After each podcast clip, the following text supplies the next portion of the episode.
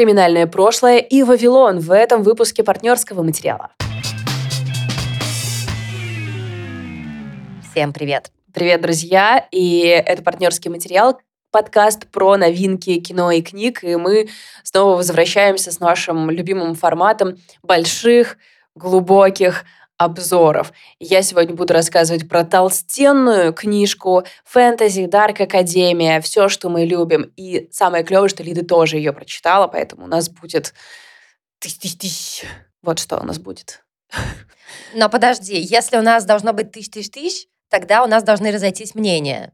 Э, в итоге тебе понравилась книга или нет? Как ты определяешь это? А, мне было очень интересно ее читать, но я вижу в ней очень много дыр, скажем так. А тебе? Да черт подери, я согласна полностью. И люди, которые годами такие, когда же они уже устроят драку в грязи? Когда они будут лупить себя и друг друга книжками? Я не знаю, когда это произойдет. Мы реально не специально. Это да, оно само. Ну, да. Нет, ну если так подумать, ребята, а как бы мы дружили, если бы нам нравились разные книжки? Мне кажется, это было бы реально ну, сложно. Вообще, да. Ну, то есть это Вообще, просто да, лежит у вас... Конфликт загублен еще до э, того, как мы начали делать подкаст. А ты про что будешь рассказывать? Я буду рассказывать про мини-сериал восьмичасовой, который называется Criminal Record, или, как его у нас локализовали, Криминальное прошлое, что, мне кажется, абсолютно никаким образом ничего не отражает. Только то, что это что-то, какая-то криминальная история. Ну, у нас целом нету всё. такого перевода слова Criminal Records. Типа у нас что это? Судимости?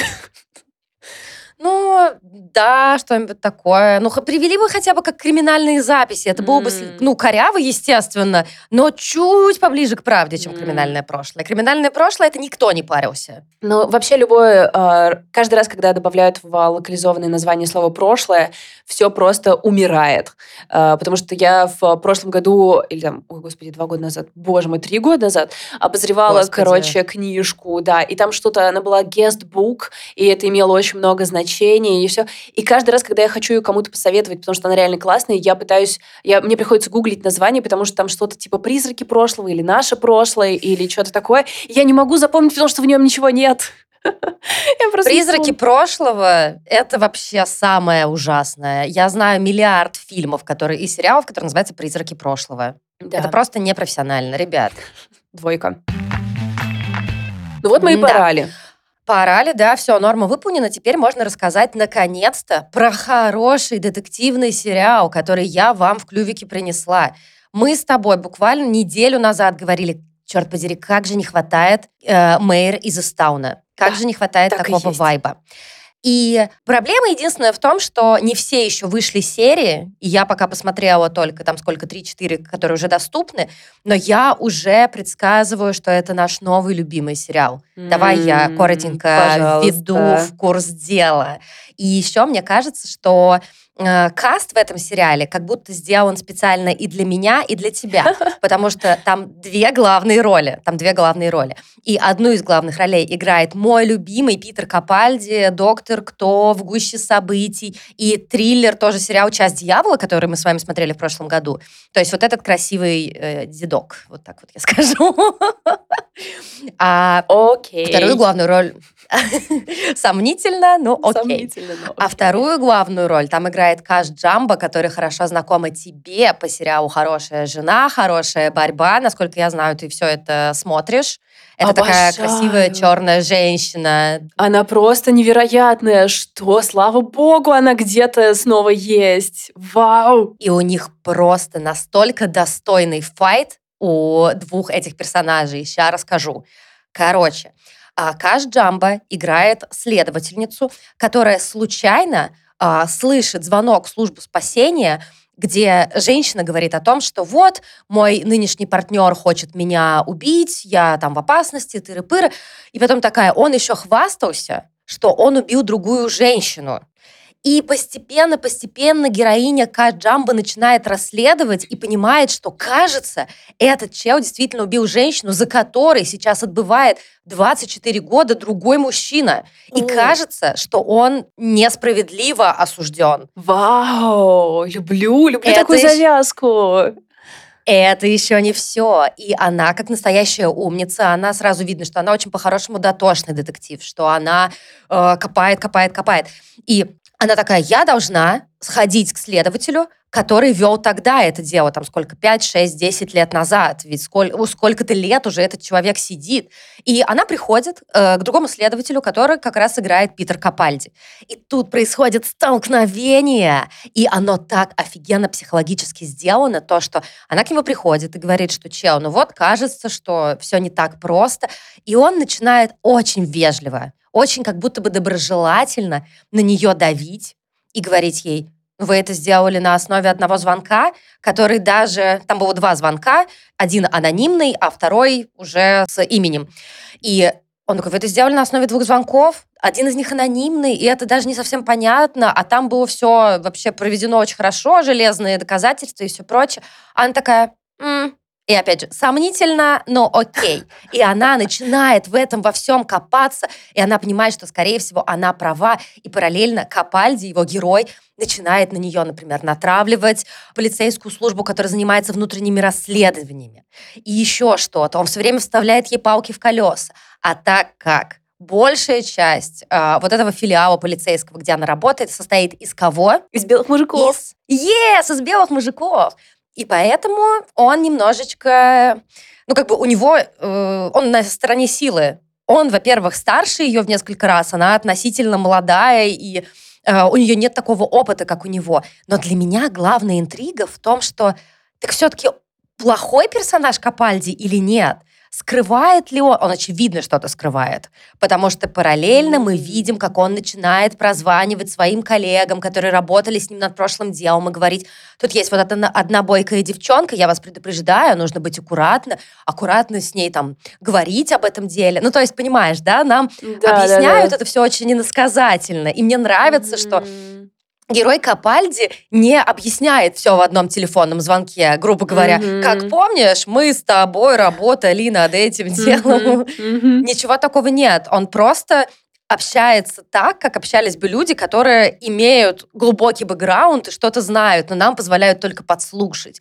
И я просто такая после второй серии вау, я заинтригована Ну, то есть понятно, да, типа, что там будут какие-то твисты, скорее всего, да, то есть если, типа, да. в первых, кажется, сериях, что все разложено, и мы понимаем, по да. какому пути все пойдет, скорее всего, нас ждут какие-то повороты моральные и сюжетные, и мы будем неправы в своих первых выводах. Круто. Скорее всего. И причем, что мне особенно нравится, то, что Естественно, у них у всех полная неразбериха в личной жизни.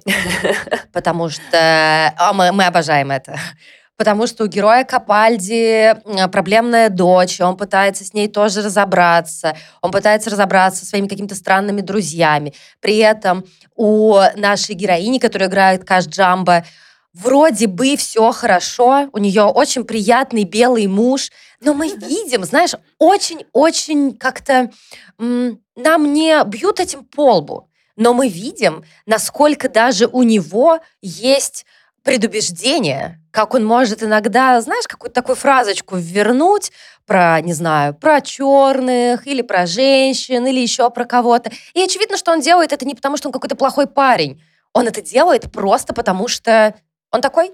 Класс. Вообще, что за судьба у нее все время иметь в кино белых мужей? У нее в хорошей борьбе тоже был белый муж, и там была совершенно каноническая сцена, где ее принимают за няню в о, в парке, что типа она похищает ребенка. Ну, короче, безумная, безумная. А, интересно, что этот твист как бы снова в ходу, но она великолепна, это э, на нее посмотреть приятно. Да, я видела ее первый раз, и я в нее уже абсолютно просто влюбилась, насколько она, знаешь, красивая в смысле beautiful. Не в смысле mm-hmm. внешности, а просто в целом beautiful. Очень, очень какая-то строгая и при этом безумно изящная. И мы понимаем, что у них проблемы в браке просто по каким-то очень маленьким-маленьким зацепочкам в духе, что она бегает там где-то по своим делам, ей звонит муж, и она говорит «фак» и вздыхает. И так, как какая-то такая у нее реакция каждый раз, когда всплывает э, необходимость взаимодействия с мужем, и я жду, как она раскроется, и я жду, как раскроются их отношения, потому что это сложная история. Судя по тому, что я пока видела, герой Капальди не какой-то однозначный плохиш.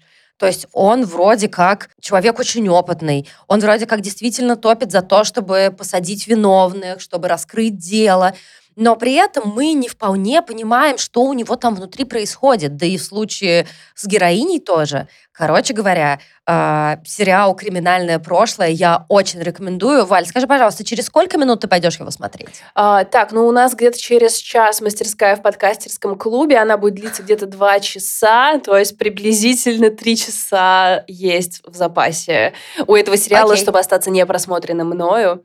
То есть, получается, короче, мы входим, наконец, в сезон детективный. Может быть, наш голод определялся просто тем, что, э, типа, был какой-то сезон других сериалов, сериалов, и сейчас начнутся детективные. Может, это так связано? Слушай, я не знаю на самом деле. И я не очень понимаю, почему это не американский сериал. А. Хотя, с другой стороны, я думаю, что, ну, в который вроде как поставляют там обычно хорошие детективы, это британский сериал.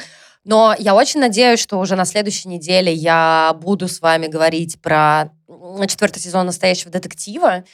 И очень надеюсь, что действительно эта эра начинается. Я говорила про сериал «Криминальное прошлое», а еще я упоминала про сериал «Час дьяволов», который тоже он такой криминальный, интригующий, там есть фантастические элементы. Если вы его не смотрели, смотрите в первую очередь. Он просто потрясающий. Я думаю, что ты упомянула настоящего детектива, и я думаю, что это сезон настоящего детектива, это сезон, когда оживает наш спойлер-чат. А, для вас, ребят, хочу рассказать, что ли, про эту возможность, потому что я обожаю, когда мы начинаем все смотреть что-то одно и то же, что выходит а, недели через, ну, короче, через неделю, да, и у нас есть у патронов есть чат, где мы обсуждаем со спойлерами что-то, что выходит прямо сейчас, то есть мы вместе, получается, смотрим, мы вместе обсуждаем, и это просто офигенно, когда мы строим эти огромные-огромные теории, пытаясь предсказать, что будет в сериале, потом смотрим, потом, значит, заново, чтобы присоединиться к нашему патронскому чату, вы можете по ссылкам в описании перейти, и э, вы получите патронский чат и дополнительную, дополнительный эпизод от партнерского материала в неделю. Такая сделка. И я обожаю, когда э, кто-то, ну, все же в своем темпе смотрят, да, и когда кто-то посмотрел, например, пять серий, а я посмотрела только две, и знаете, что мне больше всего нравится? То, что это спойлер-чат, и очевидно, что он уже э, создан для того, чтобы не триггерить никого в основном чате. Но мне нравится, что даже там закрывают вот да. этим вот э, белым шумом, спойлерами какие-то штуки. Ну, да. просто я восхищена уровнем внимательности, э, который вот у нас есть друг друга с, э, по отношению друг к другу по троновской программе. Ты абсолютно права, когда а, мы обсуждали, я только вот не помню что, или там какую-то книгу, например, там было дальше спойлеры с а, там десятой главы, например, или это спойлеры с шестой серии. То есть ты прям понимаешь, mm-hmm. что тебе не надо открывать дальше, а, если ты не посмотрела еще шестую серию. Просто насколько это мило. Это супер мило. На 100 из 100, я считаю вот так. Абсолютно согласна. Что там с Вавилоном, Валь? Расскажи нам. Эм, Вавилон — это абсолютный супер-супер хит, и он прошелся по буктюбу, тикток, бук ТикТоку. О, господи, я просто звучу как бабка. Короче, прошелся волной. Я когда готовилась, я смотрела видосы, и я увидела, что девушка говорила, типа, посмотрите, во сколько мне обошлась моя коллекция Вавилона. И у нее такая стопка, там где-то около 15, может быть, 20 разных изданий книжки Вавилон, и она их все купила. Я прям, вау, такого я еще не видела. И а, по, у книги реально огромная фан-база. И с этими как бы мыслями мы беремся за переведенный в Россию «Вавилон». Написала его Ребекка Куанг, и про Ребекку Куанг надо знать, что она суперзвезда, и она супер молодец. Даже если вам не понравился, например, «Вавилон», вы все еще можете пойти и прочитать другие ее книжки, потому что эта женщина не держит себя в рамках. А она считает, что в ее голове нет никаких ограничений. Сначала мы читали трилогию вроде бы «Опиумная война». Угу. Огромный фэнтези-мир, школа, воин, сирота, который должен победить в войне драконы, дым, что-то еще просто бабах на бабахе.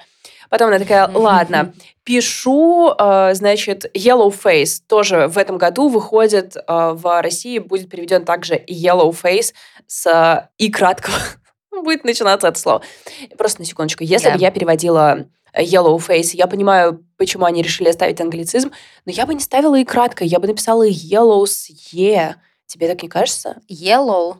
Как бы ты написала yellow? Я бы написала через и краткую. Хм. Ну, потому что, например, есть сериал Yellowstone, и он пишется с и краткой. А, что ж, я тогда не права. Окей. В общем... Да нет, ну как бы ты можешь делать языком все, что хочешь. Да, тем более, что никто, никто меня не спрашивает.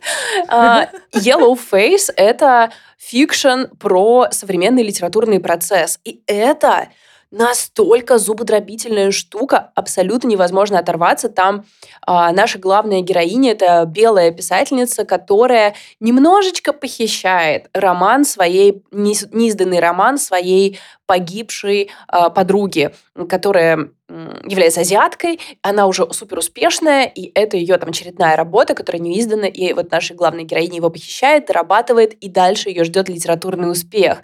И дальше она пытается как-то построить навигацию в водах того, что она может быть разоблачена в любую минуту, в то, что она не является азиаткой, а пишет про Азию, а, твиттер-войны какие-то, не знаю. Короче, это это настолько смешное, увлекательное и тонкое произведение. Я его с огромным удовольствием прочитала. И потом она такая, ладно, теперь знаете что? Дарк Академии. И я просто, блин, женщина, ты как бы, что ты делаешь? Все, что хочет. И она в этом королева. Она в этом королева. И Безусловно, например, «Опиумная война» не моя история абсолютно. «Yellowface» супер понравился. «Вавилон» Есть плюсы, есть минусы. И это так интересно вообще, при том, что никогда на всем этом этапе, например, ее умение, не знаю, держать интригу бы меня, например, смущало, или умение построить мир, или что-то такое. Ну, хотя есть что обсудить. Но в целом она абсолютно точно супер талантливая писательница. И если она разгоняется сейчас, то я не знаю, как бы, что нас еще ждет впереди, если это разгон. Такое пред, пред, пред э, дисловие, mm-hmm. к тому, чтобы сказать, что я испытываю странные чувства насчет Вавилона. И Расскажу сначала немного о том, что там происходит. Это такая слегка альтернативная история Британской империи, где все так же существуют колонии, рабство, э, полный, короче, абьюз Британской империи всего на земле. Но есть маленький фантастический тач, что очень многие успехи Британской империи определяются тем, что у них есть магия. Они могут э, при помощи серебра и лингвистики творить волшебство. И центр этого волшебства Оксфорд, потому что именно там находятся люди, которые знают лингвистику достаточно хорошо для того, чтобы запустить этот волшебный процесс. Э, и не просто лингвисты, а лингвисты-переводчики, то есть люди, которые очень глубоко знают многие языки. Как мне кажется, невероятно интересная задумка для вообще магического акта. А, здесь очень круто проработаны вообще идеи вокруг перевода, вокруг того, как развиваются языки, как они могут быть подавленные более сильной страной. И, короче, просто про значение языка в жизни человека, в жизни мигранта.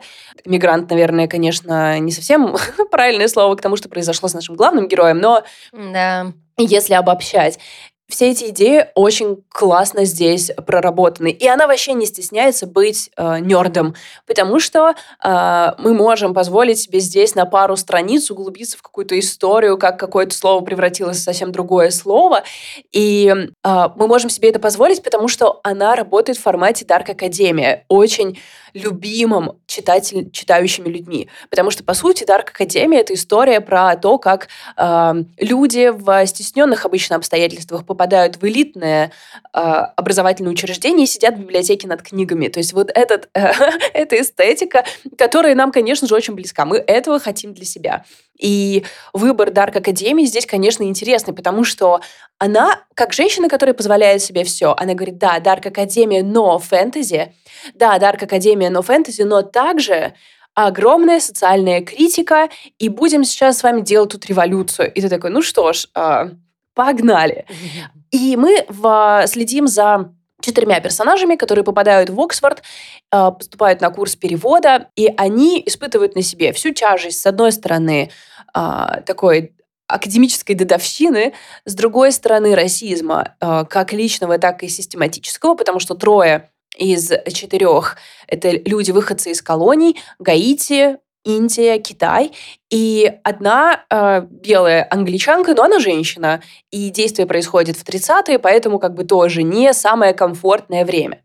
Здесь, наверное, один из первых моих таких э, э, того, что мне как-то не близко, ну не то, что не близко, короче, бросилось в глаза, что, несмотря на то, что действие происходит в 30-е, очень сложно об этом помнить, когда происходят диалоги, когда наши да. герои что-то делают, потому что, если честно, они могут быть абсолютно точно в 2024 году. То есть э, какой-то состаренности нет, помимо когда мы, собственно, ну, начинаем там описывать сеттинг, а, описывать исторические какие-то события, но вот на уровне того, как действуют и говорят и думают герои, я что-то не заметила 30-х годов. Был такой у тебя? Ну, слушай, было, знаешь, когда? Когда они отправились, э, мини-спойлер, мини-спойлер, который вообще ни на что практически не повлияет, когда они отправились в путешествие, они будут говорить, куда, и там обстановка, и обстановка на корабле, и как они добираются, вот тогда ты еще худо-бедно помнишь, что это 30-е, но с другой стороны, там можно было сделать все, что угодно, это же альтернативная реальность, и ты мог говорить о том, что ну вот у нас вот так вот, потому что серебро, потому что вот у нас тут какая-то серебряная пара, а у нас тут вот тот. Ну... ну и просто моя еще проблема заключалась в том, что я где-то на середине начала гуглить фанарт, которого безумно безумное количество, просто безумное. И э, я уже как-то посмотрела, как их эм, одевают художники, которые этот фанат делают, и все. И я начала представлять себе уже вот это прошлое. Mm-hmm. Поэтому ну, вот такой мой способ. Со внешним э, воздействием. ну да. Ну да, да. Я еще смотрела какое-то видео, где девушка возмущалась, что Куанг выбрала, там она на Goodreads что-то, какие-то заметки э, оставляла, и она написала типа такую заметку, что «Сори, у меня тут э, на балу они едят устрицу, но я знаю, что тогда устриц не ели, но типа вот такое допущение». Я прям, ты решил за это оправдаться? ну, то есть, э, ну, то есть магия серебра не смущает смущает. Да, да, да. Ну, то есть, подруга, делай, что хочешь. Mm-hmm. В то есть и мы видим, что Оксфорд здесь со всей вот этой... То есть если Оксфорд — это центр магии, а магия поддерживает Британскую империю, то и, соответственно, метафора здесь такая, что Оксфорд — это типа как империя, и если мы хотим обрушить империю, надо нам обрушить Оксфорд, и дальше революционный туду-лист мы, значит, можем подсмотреть, как объединяться, как империя, какие использует империя способы э, давления на тех, кто у нее в в подчинении, так скажем.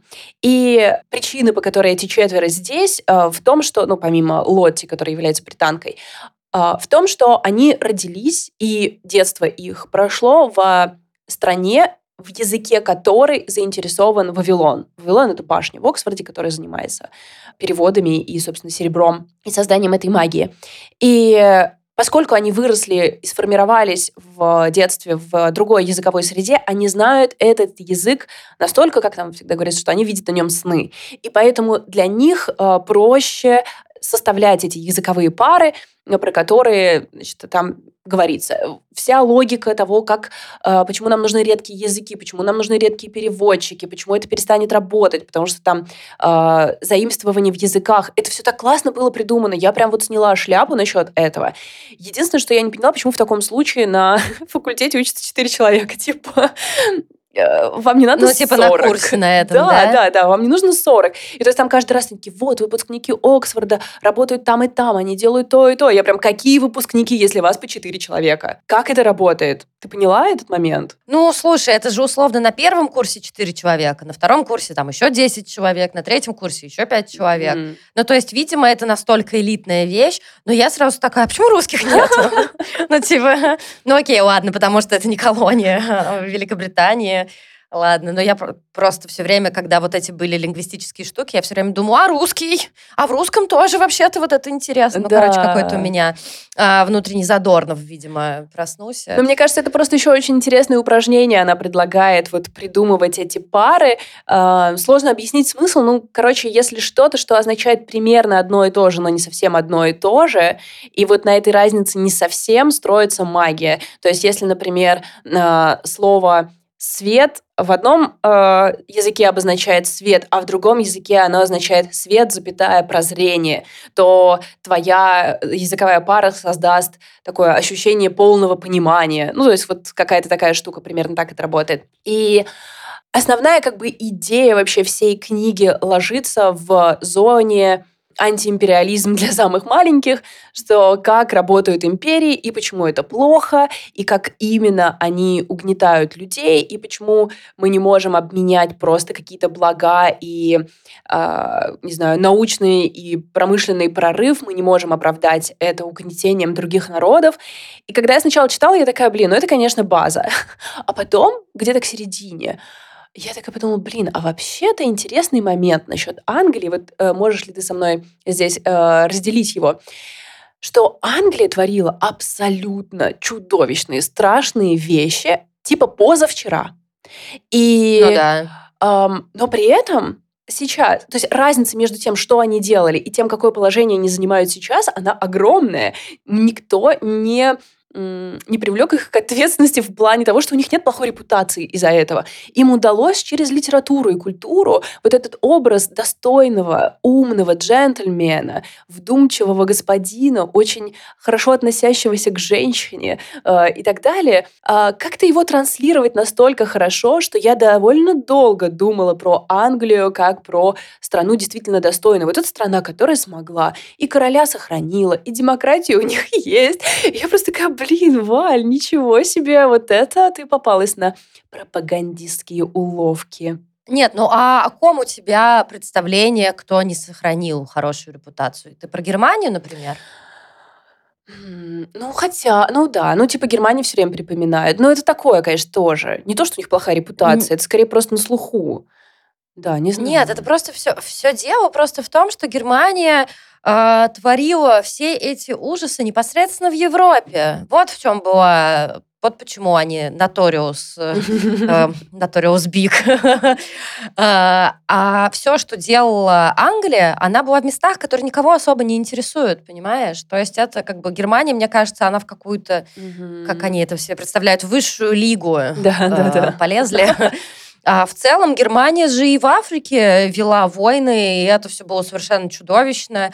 И просто никого не интересует, что происходило да. за пределами да. Центральной, Южной какой-либо еще Европы. Да и даже, вот в чем основная проблема. Да и даже, скажем, мы, например, очень много знаем про э, Англия и Индия, да, то, что Англия творила в Индии. Почему? Потому что в Индии есть классный кинематограф, там есть литература, и, в общем, они как-то про это немножечко рассказывают. И вообще тот факт, что, блин, Индия, она такая огромная, она такая сильная, там миллиард миллионов, миллионов человек, и маленькая Англия, как бы это невозможно сделать не а, не ужасным кровавым способом, но при этом мы джентльмены. Этот, короче, момент, я не знаю, я просто...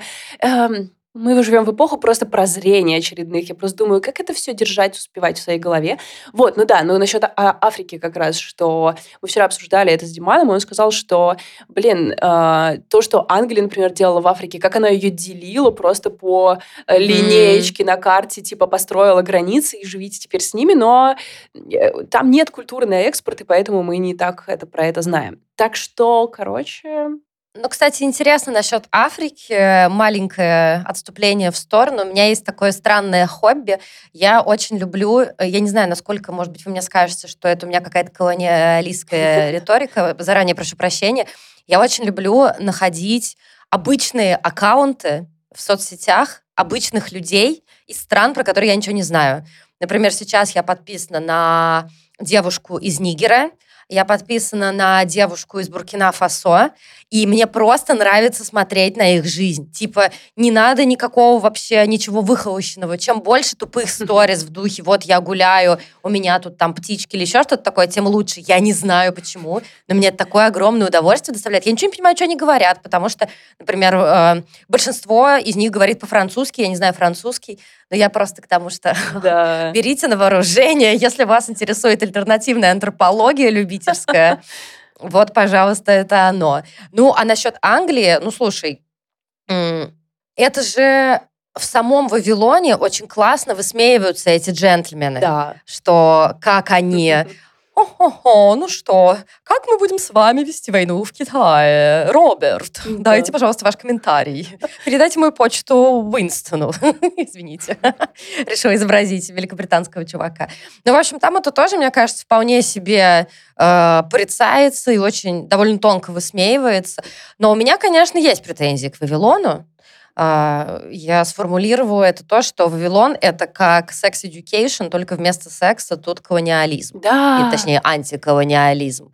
То есть есть вот эта какая-то тема, и наши малыши, по сути, они ведь дети все, да, им Да. там сколько, 17-18 лет, пытаются как-то насчет этого узнать, с этим соприкоснуться, встать на ту или иную сторону. Ну, то же самое, как с сексом.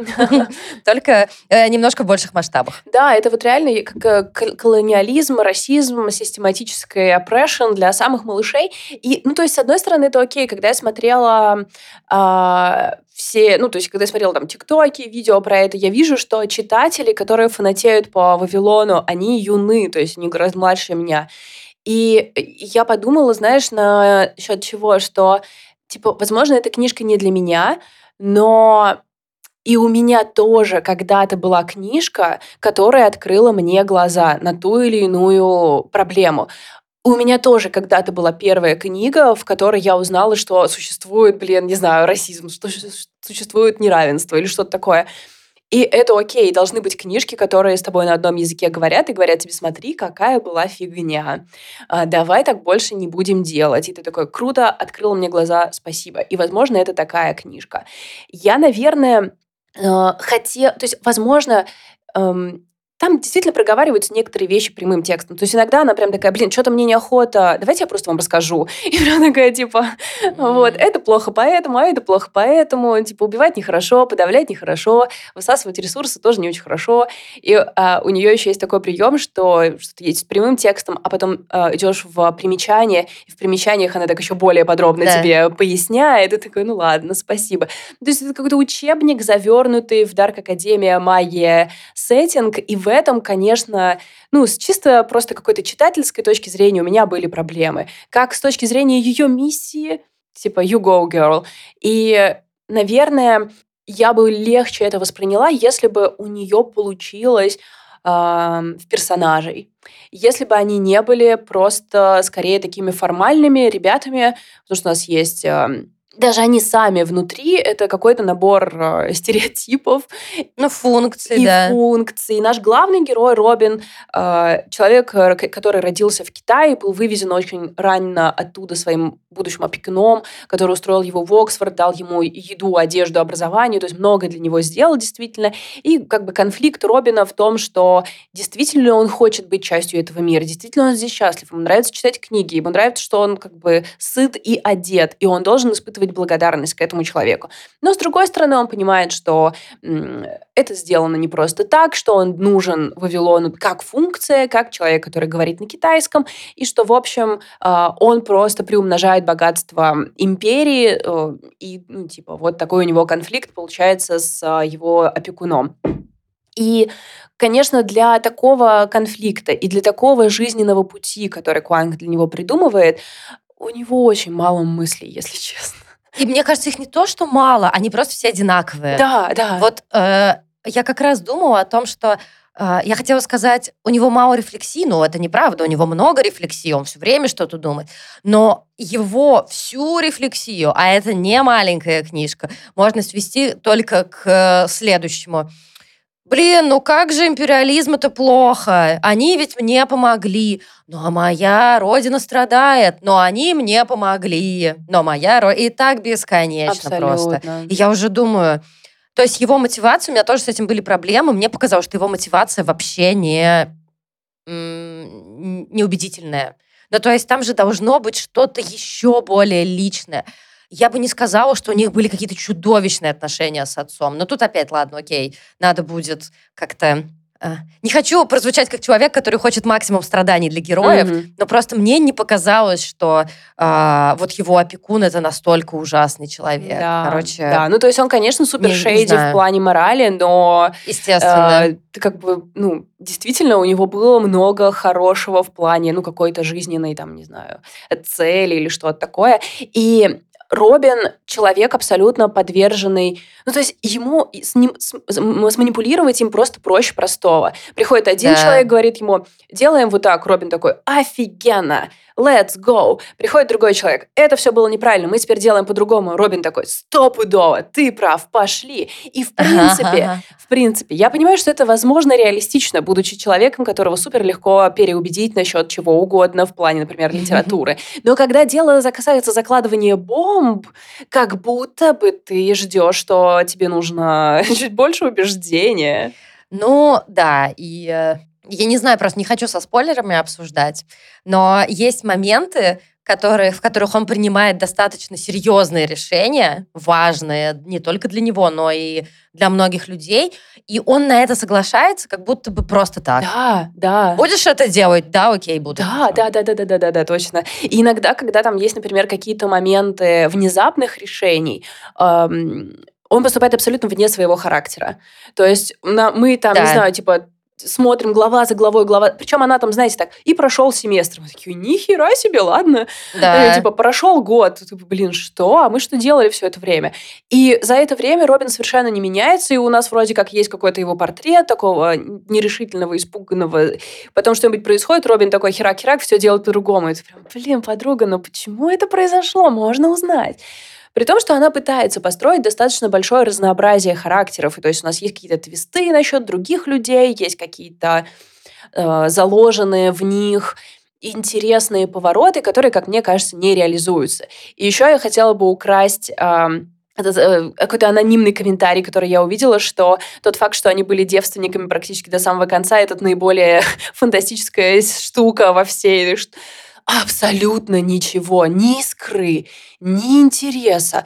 Господи, я по такому голому полю в плане романтики давно не ходила. Я окей, когда в книжке романтика не на первом месте, наоборот. Люблю, когда это подспудно, когда да, мы тут занимаемся серьезными вещами, ну, у нас тут еще есть небольшой романтический. Хоть бы какая-нибудь искорка пробежала с кем-то. Ну, прям чуть-чуть, немножко. Дайте нам просто намек, мы дальше все сами придумаем, никаких проблем. Да. Насколько сильно в первой половине книги я надеялась на роман Робина и Рами, то есть вот да. одного из этих четырех друзей. Я просто, да у них же в начале, он его так прикоснулся, этот того так коснулся, но это буквально ни к чему не привело. Ребят, вы вместе три года провели, четверо друзей, у которых были очень тесные, супер тесные отношения. Да блин, дайте нам просто взброс какой-нибудь, что кто-то с кем-то случайно потрахался, потом всем было неловко. Хотя бы даже прикосновение, ну да. Там был какой-то момент, где э, Рами говорит, что ты же все понимаешь, и Робин такой, и у меня волосы встали на затылке дыбом, и да, я такая, о, да, о, да. о, а потом такая, а, нет, вы опять про расизм. нет, это был не каминг что? Я просто так была разочарована. Та же фигня на том же месте, да, да. Ну, то есть Ну, то есть, окей, но в любой, э, в любом э, Дарк Академия произведении, да даже в Гарри Поттере, который тоже вообще-то последние части можно посчитать Дарк Академией, если что. Да, да, да, согласна полностью, mm. да. вот такой положняк.